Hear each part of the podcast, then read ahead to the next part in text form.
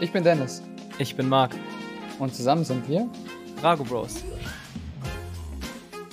Hey Leute und herzlich willkommen zu einer neuen Folge. Ähm, ja, heute Folge 15. Wir haben ähm, ja einfach mal überlegt, wir möchten ein bisschen Einblicke in eine Tennisschule haben. Ähm, für die Leute da draußen, die ja, Tennisunterricht nehmen, die machen es entweder per Privatstunden, bringen sich selber irgendwie bei durch miteinander spielen oder halt klassisch über eine Tennisschule. Und wir sind so privilegiert und haben einen äh, Vater, der eine eigene Tennisschule hat. Und dann dachten wir einfach, ja, wir fragen ihn einfach mal. Ähm, und so ist es heute zustande gekommen. Das heißt, wir sind zu dritt.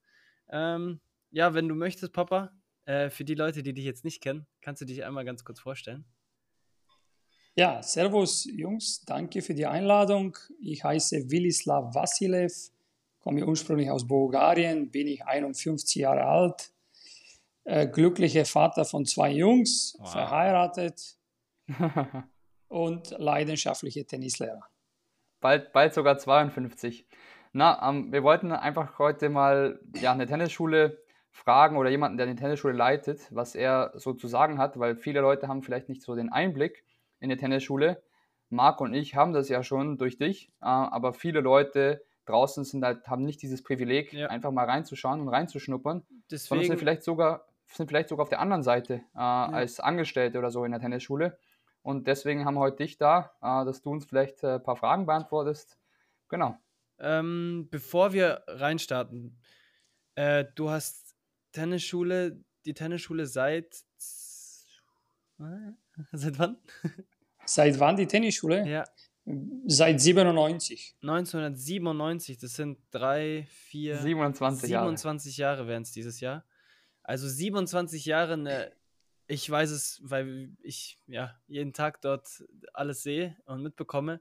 Eine sehr erfolgreiche Tennisschule. Ähm, in Augsburg jetzt inzwischen. Ähm, deswegen, das sind so die, ja, die Grunddaten, würde ich mal sagen. Ich glaube, ja. Würdest du noch was hinzufügen, Papa?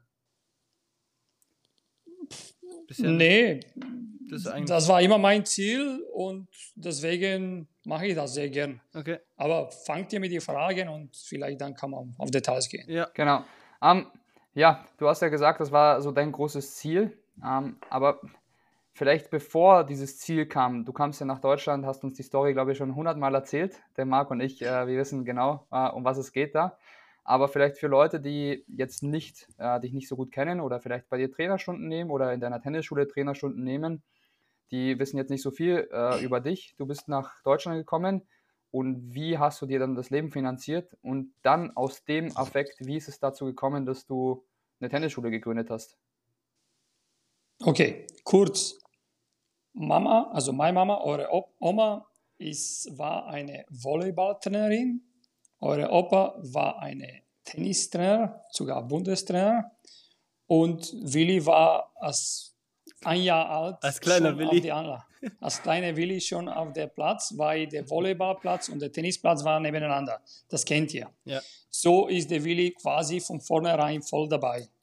Seit vier Jahren alt bin, habe ich Tennis gespielt. Mit 14 bin ich nach Sofia, zum Leski Sofia, das ist einer von der renommiertesten Clubs.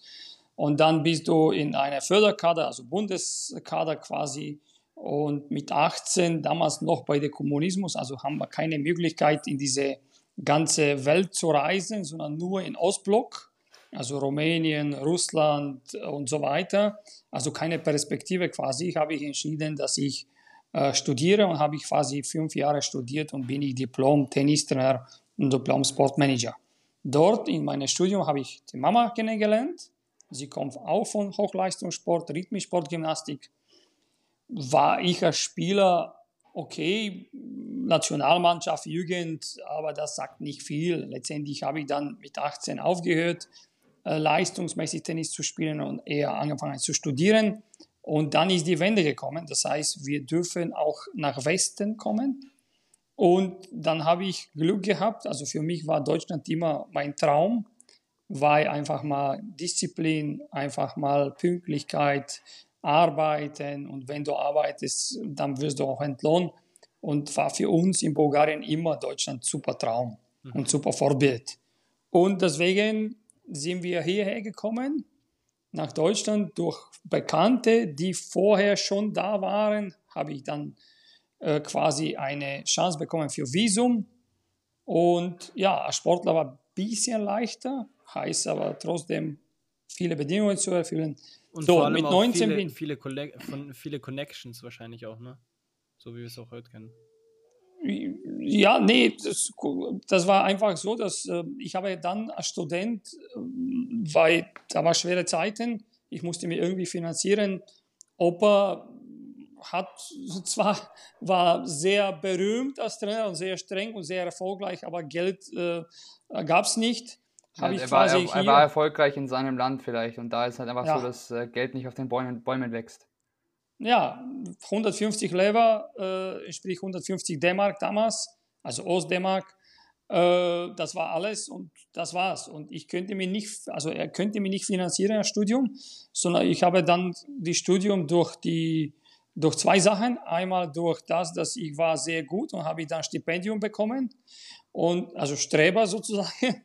Und einmal, weil ich bin immer wieder hier nach Deutschland bei Bekannte und habe ich Auto gekauft und in Bulgarien verkauft.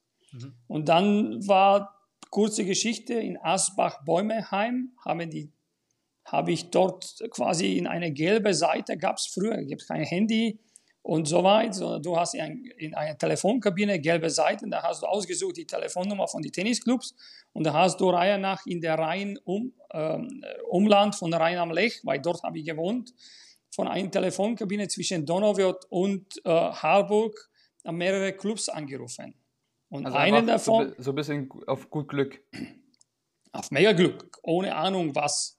Und dann äh, habe ich angerufen bei TC Asbach-Bäumeheim und dann ist ein gewisser Herr Bernhard Kachgruber am Telefon gegangen. Und er hat natürlich nicht verstanden, was ich gesprochen habe, sondern hat gesagt, komm mal her. Um, das verstehen die heute auch, auch jetzt. Kommen wir dann um 18 Uhr am Montag. Da war ich um 18 Uhr am Montag da. Da habe ich mit ihm gespielt. Ja, ne? Und dann haben wir der Vorstand quasi mit mir einen Vertrag gemacht. Und da bin ich heim, in Studentenheim, in kalte Sofia, ohne Strom und so, weil das war dann ein bisschen schwierig. Du hast eine Stunde Strom und drei Stunden kein Strom. Und war ich mit einem Vertrag für 2000 D-Mark äh, in der Handtasche. Das war ich wie der Gott, ja. wie wenn du Roger Federer bist oder Djokovic. Ja? Ja. So, und dann musst du ein bisschen in äh, Botschaft, paar Tage und Nächte warten und irgendwann hast du die Möglichkeit, in das deutsche Konsulat reinzukommen. Und ähm, da habe ich dank diesem Vertrag auch äh, die Erlaubnis oder Visum bekommen nach Deutschland. So hat meine mhm. Karriere angefangen. Äh, 92, September 92 war, glaube ich, das. Oder April 92 nach Deutschland. Mhm. Mit Festangestellte für ein Jahr war mein Traum. 2000 D-Mark. Das heißt, ähm, wie viele, also ich sag mal, viele Ex-Profi-Probierende, -Probieren, also die das angestrebt haben, enden ja irgendwann als Tennistrainer. Und jetzt gibt es halt die Tennistrainer, die irgendwo sich beim Club wie du am Anfang sich anstellen lassen und da die Stunden halt geben für den Verein. Und jetzt ist noch das, was mich auch interessiert, gab es da irgendeinen Moment oder einen Punkt, äh, wo du gesagt hast, ja, jetzt möchte ich nicht mehr angestellt sein, jetzt möchte ich eine eigene Tennisschule gründen und mein eigener Chef werden. Weil das kam ja fünf Jahre später, also so ja, lange genau. hast du, warst du nicht angestellt. Wie, wie kam das? Wie war das bei dir? Ja, letztendlich irgendwann sind äh, die Vereine links, rechts von mir ähm, auch, äh, haben gefragt nach Training. Und ich habe einen anderen Verein mehr übernommen und auf einmal waren statt 30, 35, 40 Stunden war Anfrage von mehr. Mhm. Und das könnte ich natürlich nicht gleichzeitig auf zwei Clubs sein oder gleichzeitig zwei Stunden geben. Und so ist dann die Idee gekommen, äh, dass ich mal quasi als, mich als selbstständig mache. Lag wahrscheinlich an der Familie, weil unsere, meine Oma und mein Opa, alle, die haben damals noch immer etwas Selbstständiges gemacht und deswegen wahrscheinlich liegt irgendwo ein bisschen in der Blut. Und so habe ich angefangen und dann habe ich gesagt, okay, wenn ich das mache, dann will ich auch natürlich mit der höchstmöglichsten Lizenz haben. Also mhm. wenn dann gescheit, äh, war ich oder bin ich sehr ehrgeizig. Und wenn ich dann als Tennisspieler nicht geschafft habe an der Spitze, will ich zumindest mal als Tennislehrer das machen oder als Tenniscoach. Und dann habe ich quasi mich beworben, ähm, beziehungsweise die, mich informiert. Ähm, da gibt es in Deutschland ähm, von der Gütesiegel der, der höchste, das sind die VDT, DTB anerkannte Tennisschulen. Mhm. Ja. Und die existieren seit 30 Jahren und ich war mehr oder weniger fast bei Anfang dabei. Und äh, da habe ich mich beworben, da habe ich diese ganze, das was zu erfüllen ist, erfüllt. Und so bin ich seit 97, nee, seit 98, glaube ich. 97 habe ich die Tennisschule gegründet und 98 äh, bin ich auch anerkannte VDT, DTB Tennisschule. Und 2009 Tennisschule des Jahres. Ja, wobei nicht überbewerten, sondern da gibt es viele Kollegen, die das sehr gut machen. Äh, in der Fall habe ich ein bisschen Glück. Ja, ja aber sehr bescheiden. Ist jetzt, ist jetzt nicht so ohne, also muss man auch erstmal schaffen. Ähm, ja, aber was, was Marc hat jetzt äh, auch was, ein paar Fragen gestellt, jetzt bin, auch, bin ich auch mal dran. Ähm, also der Marc und ich sehen das ja schon von zu Hause, ähm, aber Leute, die jetzt bei dir Stunden nehmen oder dich jetzt nicht so kennen, was sind dann deine konkreten Aufgaben als oder deine konkrete Arbeit als Tennisschulleiter? Man sieht dich auf dem Tennisplatz, ja, aber man sieht dich jetzt nicht 120 Stunden auf dem Tennisplatz. Das würdest du ja nicht schaffen erstmal. Aber sieht man dich, man sieht dich einen Teil auf dem Tennisplatz und dann denken ja viele Leute, also ich weiß jetzt nicht, wie es ist, aber ich glaube, die Leute denken sich, ah, okay, der ist auf dem Tennisplatz, macht ein paar Stunden und äh, das ist alles. Äh, Daheim macht er eine halbe Stunde Orgasachen und fertig ist. Aber ja, wie schauen die konkreten Aufgaben oder Arbeiten von dir aus? Viel. Ja, von 8 bis 10. Also okay. ohne zu übertreiben. Und 8 in der Früh meinst du, bis 10 abends. Von 8 Früh bis 10 abends, ja. Ja, ja und das Samstag, Sonntag voll da, Vollgas ja. auch. Weil da meistens Leute Lust haben. Also äh, für mich ist das super geiler Beruf, Tennislehrer zu sein. Allerdings, das schaffst du nur, wenn du voll leidenschaftlich bist. Äh, sonst geht das nicht. Sonst schaffst du auch nicht diese, sag mal, jetzt 30 Jahre. Ich habe einen Kollegen, der hat damals, wo er auch Tennisschule des Jahres geworden ist, und er hat einen coolen Satz gesagt. Er hat gesagt, eine Stunde gut zu machen kann jede. Einen Tag gutes Training zu leiten kann auch jede. Eine Woche kann auch jede. Ein Jahr kann vielleicht jede. Aber 20 Jahre oder 30 Jahre, also das geht rüber hinaus Professionalität, auch viel mit Leidenschaft. Äh, das ist mein Baby und äh, ich bin voll dabei. Äh, der Job ist wo? In der Früh hast du Orga, dann bist du in der, am dem Platz und am Abend, wenn du zurückst, musst du natürlich dann das ganze Tag abschließen mit alles drum und dran. Und da hast du noch 20 Mails und äh, vielleicht 30 WhatsApps, die antworten musst. Das heißt. Und dann hast du natürlich auch neue Projekte, die müssen auch voran. Genau, das heißt, du hast, wie man jetzt rausgehört hat, wir wissen es, aber die, draußen, die Leute draußen nicht, ähm, du hast keine Angestellten für solche Sachen im Hintergrund. Du hast keine Sekretärin. E-Mails, ähm, Orgasachen, WhatsApp. Ich meine, ich weiß noch, einmal waren wir auf dem Turnier und dann hast du dein Handy für einen Tag weggelegt und dann am Abend waren es 38 WhatsApps. Mama hat den Laptop daheim gehabt mit den E-Mails und E-Mails waren es, glaube ich, auch 17 oder so. Und das alles nur zu bearbeiten am Abend, da, da kommen dir schon ein paar Stunden weg. Und dann, ja. ja. Deswegen ist das, ich würde so, ich weiß es nicht, du kannst es am besten sagen, aber ich habe das Gefühl, das ist am anstrengendsten fast schon. Ja und nein. Ähm, ja, also das ist immer so das Thema. Wir haben viel diskutiert. Mama hat auch gesagt, immer ab 9 Uhr am Abend Zeit nur für dich. Äh, ja, schön gedacht. Bis jetzt habe ich noch nicht geschafft. Ähm, der Fakt ist, ähm, das ist immer schwierig, jemanden zu bearbeiten, weil jetzt gerade vorher habe ich Kunde, LK9, will sie verbessern, will noch trainieren. So, wer sollte anrufen? Im Normalfall ruft eine Sekretärin, wenn ich so eine habe, und äh, dann weiß sie aber nicht, was heißt LK9 und äh, welche Bedürfnisse ja. hat er. Ja. Also das ist immer schwierig. Also deswegen mache ich das. Ich schaue, dass ich immer innerhalb von 24 Stunden reagiere, egal welche Problem oder Anfrage oder, oder, oder, oder. Und es, gibt, also es gab Zeiten, wenn ich dann innerhalb von 24 Stunden nicht Anruf, angerufen habe, die Leute, Willi, was ist los mit dir? Äh, das ist nicht normal, dass du nicht zurückrufst. Ja, aber ich glaube, äh, aber ich glaube, da kennt man dich. Das ist ja bei uns auch so. Wenn der Marc oder ich innerhalb von 24 Stunden nicht antworten, dann gehst du, dann ist, dann sollten wir eigentlich lieber nichts zurückrufen und vielleicht eine sehr gute Ausrede haben, ja. weil sonst haben wir ein großes Problem. Ich sonst, glaub, sind, wir, das, sonst sind wir enterbt. Ja. Also mit, für euch ist nicht einfach, für Mama auch nicht. Aber für dich auch so nicht. Einfach, nee, für, ich bin nicht einfach. Also ich gebe alles und am Abend bin ich natürlich K.O. Und das musst du, das musst du mögen. Also, ja? ich mag das. Äh, das klingt jetzt alles immer so, finde ich, sehr negativ. Für uns ist es schwer und du musst nur arbeiten und alles scheiße.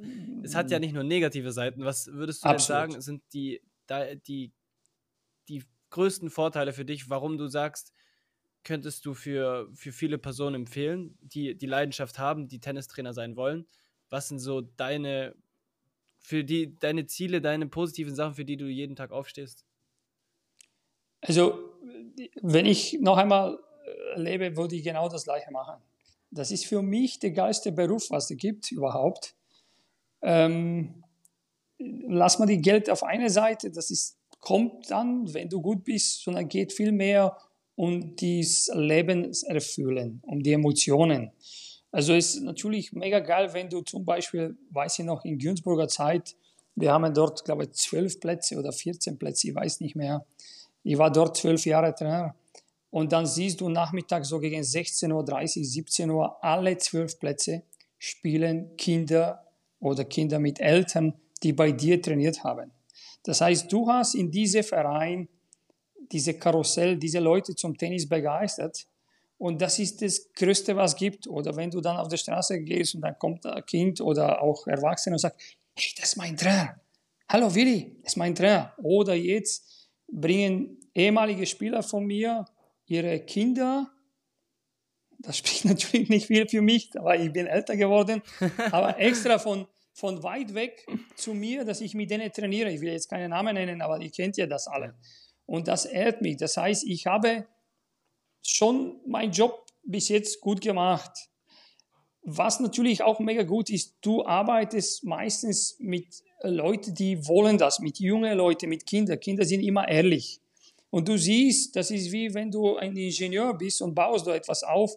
Du siehst, wie vor dir diese Person, diese Persönlichkeit wächst und wird für ein kleines Kind, so wie jetzt ihr oder so ein großer Mann oder eine, eine erfahrene Person, sehr erfolgreich auch im Beruf, das ist nicht eine oder andere, wo hat zu mir gesagt, ey, der Tennis hat mich gefragt oder geholfen, auch im Leben später.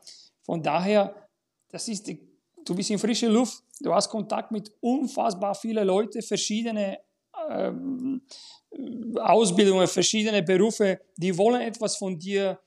Also, also ich würde mich nicht tauschen du hast gerade den Leuten, die zuhören und das sich an der Kippe sind, ob sie es machen oder nicht machen, hast den gerade einen richtig schönen Dessert serviert.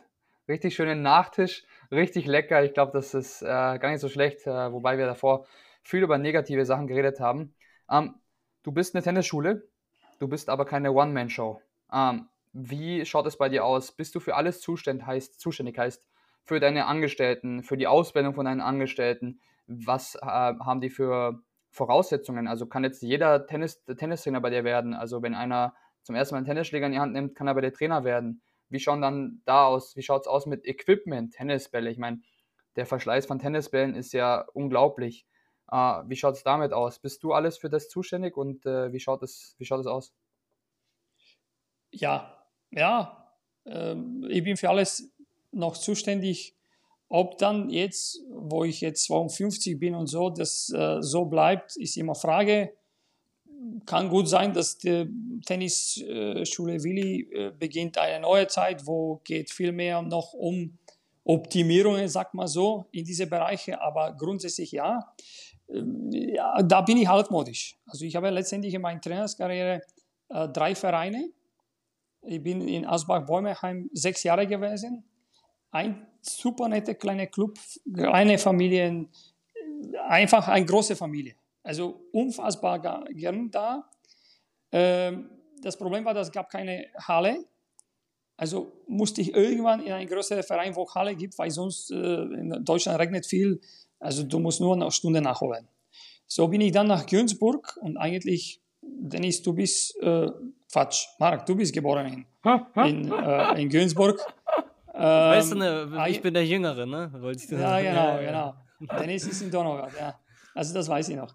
Also jeden Fall, äh, äh Marc, äh, Marc, in Günzburg zwölf Jahre und eigentlich haben wir nicht vor, da wegzugehen. Da gab es natürlich, bei vielen Trainern gibt es dieses Problem. Irgendwann funktioniert nicht mehr zwischen Vorstand und äh, Trainer. Ist auch äh, fast Tagesgeschäft bei uns, äh, die Trainer. Und dann sind wir nach Schießgraben, also nach Tennisclub Augsburg. Das heißt, ähm, auch in diesem Bereich zum Beispiel bin ich sehr altmodisch insofern, dass ich habe einen Steuerberater, ähm, äh, fast seit 20, 25 Jahren arbeite mit Firma Dunlop.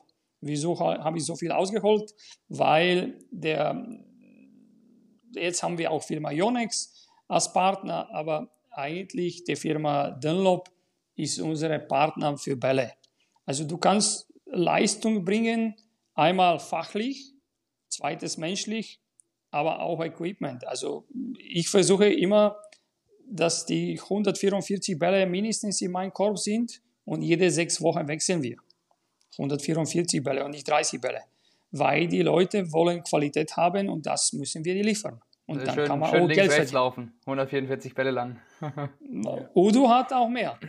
Ja. Vier Babolat-Körbe und alle runter, runter, runter. Ja.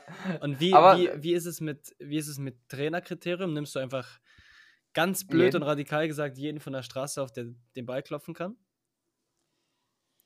Ja, ihr kennt ja meine Trainer alle. Und nee, nee, das ist also ein schwieriges Thema mit den Trainern Zuerst habe ich immer versucht, Landsleute aus Bulgarien, meine ehemaligen Partner, Spieler äh, zu haben. Sind ja jetzt Hat noch so viele übrig geblieben. ja, die Hälfte sind jetzt hier in Deutschland, ja, da hast du recht. Ähm, irgendwann habe ich natürlich ähm, schon dann das Glück bekommen, Jürgen Isma kennenzulernen. Wir sind jetzt, glaube ich, seit 13 oder 14 Jahren zusammen. Äh, und da kennen wir es so auswendig. Ähm, ansonsten ähm, zuerst menschlich. Klar muss er Tennis spielen können, desto besser, desto, desto besser Spieler ist, desto besser ist, aber das war nicht der allerentscheidendste. Äh, ich habe sehr viele Trainer sind gekommen, gegangen. Äh, mit vielen, auch ich selber viel gelernt von denen. Hm? Äh, viele Persönlichkeiten, und im Moment äh, haben wir auch ein super, super, super starkes Trainerteam. Also wenn ich vielleicht, wenn ich vielleicht äh, das sagen kann, weil ich bin jetzt ein bisschen außerhalb, der Marc ist ja tagtäglich in dem Geschäft drin. Ich finde, wenn man zu, wenn ich zurückkomme nach Augsburg und jetzt Trainerstunden gebe, beziehungsweise dir helfe oder der Tennisschule helfe, dann habe ich immer das Gefühl, es, du kommst auf den Platz und die vier Plätze sind voll und es ist so ein bisschen wie so eine kleine Familie. Ah, man sieht, jetzt darf ich die Namen nennen, einen Patrick, mhm. man sieht einen Dani, man sieht einen Jürgen, man sieht Marc jetzt. Du siehst ein paar Spieler und dann natürlich kommt da der ein oder andere, das ein oder andere Späßchen. Das Späßchen kommt dann auch zurück. Das finde ich, äh, ist gar kein Problem.